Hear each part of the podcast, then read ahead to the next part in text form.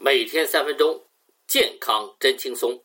大家好，我是叶良，欢迎大家每天收听叶良谈养生节目。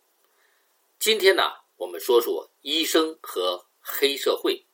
听节目的您肯定会想，这是一个什么话题呀？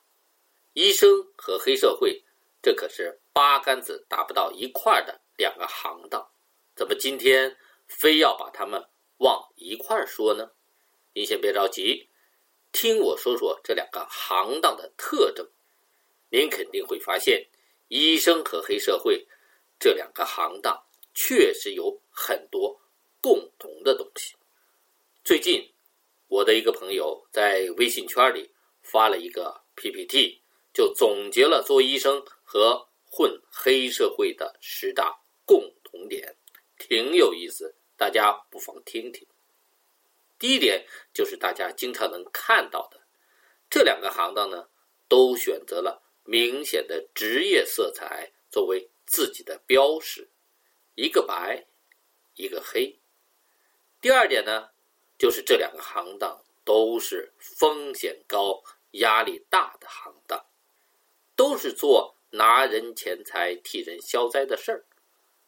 如果拿了钱没有消灾，就很有可能被人。捅刀子剁手，斧头砍。第三点，刚入行的时候啊，你呀就是个小混混，什么活都得干，还不敢伸手多要钱，更不能抱怨，要讲究个论资排辈，老大就是老大，说一就不能有二。第四点，在行当里干上几年，谁手上没有几条人命呢？一将成名万骨枯，更何况。一一成名呢。第五点，常常大半夜睡得好好的，就会被电话铃叫起，连家人都不能告别，就抄家伙消失在黑暗之中。第六点，这医生和黑社会都是被妖魔化的对象。您说社会不需要他们？当然需要，但谁想理解和体谅他们呢？